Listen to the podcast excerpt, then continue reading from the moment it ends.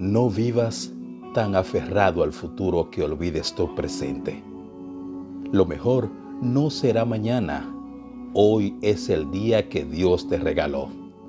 Agradece por ello. Solo Él conoce nuestros tiempos. Feliz día, campeones.